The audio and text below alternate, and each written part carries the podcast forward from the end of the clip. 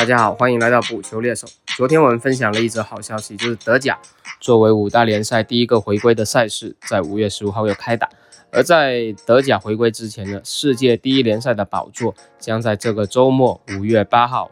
交到了韩国 K 联赛的手里。而今天，中国竞彩官方也上线了两场 K 联赛的赛事，宣布了竞彩的正式回归。我们明天也会分享一下这两场比赛的看法。今天我们就先来聊一聊这个马上即将开始的韩国 K 联赛。首先，这 K 联赛本赛季啊，还真是有不少的变化，因为毕竟受到了疫情的影响。首先是联赛的赛程缩水，以往 K 联赛十二支球队是主客场双循环打完，然后再抽签主场进行最后一次单循环的十一轮的常规赛，然后再加上五场季后赛，一共是三十八轮。而这个赛季由于疫情的原因呢，直接把单循环的十一轮给缩减了。只剩下主客场双循环的二十二轮比赛，再加上五场季后赛。而第二个变化就是一个知识点啊，大家要记住，本赛季的 K 联赛只会有一支球队降级，因为上周上午已经锁定了一个降级的席位。联赛尚未开打，为什么上午就会提前锁定一个降级席位呢？其实原因很简单，上午作为一支军旅球队，是由正在服兵役的一些高水准的球员组成的，但他们是没有固定的主场的。比如二零二零年上午的主场设在光州，当时就叫光州上午。而二零一一年光州它本土有一支光州 FC 成立。那上午就被迫把主场迁到了上周，现在改名为上周上午。而这次因为上周也要成立自己的城市球队了，上午又需要离开上周去寻找新的主场。这一次搬迁呢，倒是引起韩国足坛其他俱乐部的一些不满，因为各方都认为，如果上午这个赛季保级成功，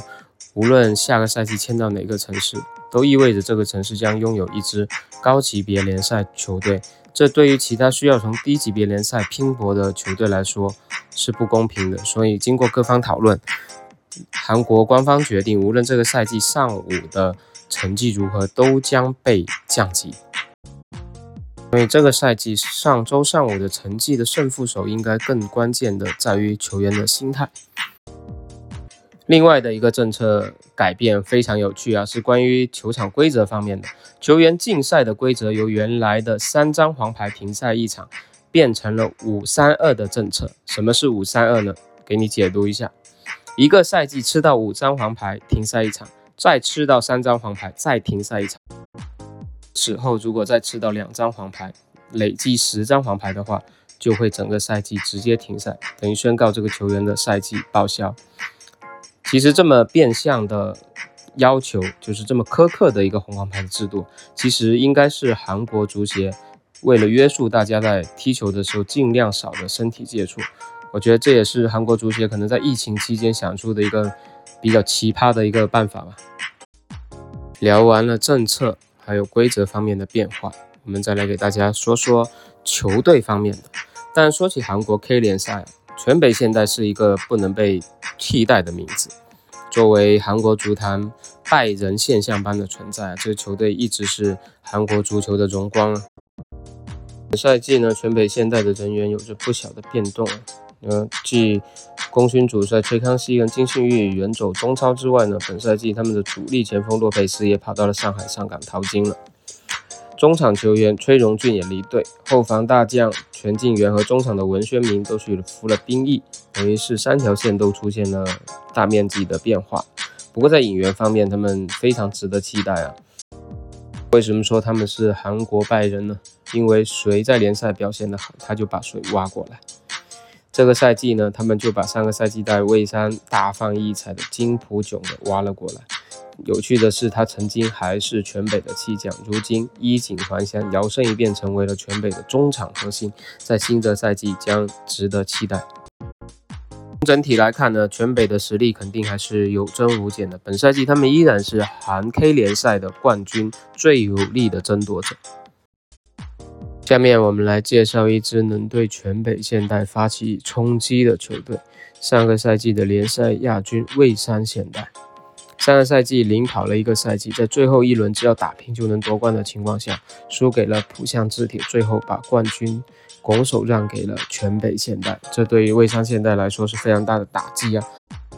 而本赛季他们的人员变动也非常的大，刚才提到的进攻核心，上赛季大放异彩的金普九被我全北现代挖走了，另一个中场的绝对主力美国球员迪克斯伍德回归曼城。李明宰跟朴忠宇两个主力参军去了上周上午，在这种情况下呢，蔚山现代砸下了大手笔，引进了多名国脚级球员，后防线直接就把彩妆门将赵贤佑从大邱挖了过来，为球队最后的一个薄弱环节打了补丁。而此前效力上海申花的中卫金基熙从美国职业联赛回归。他将跟从鹿岛鹿角回归的郑生璇组成国家队级别的中后卫组合，而中场方面，此前在中超沿边福德表现出色的伊比加兰加盟，相信能够在一定程度上弥补金普炯的离开啊。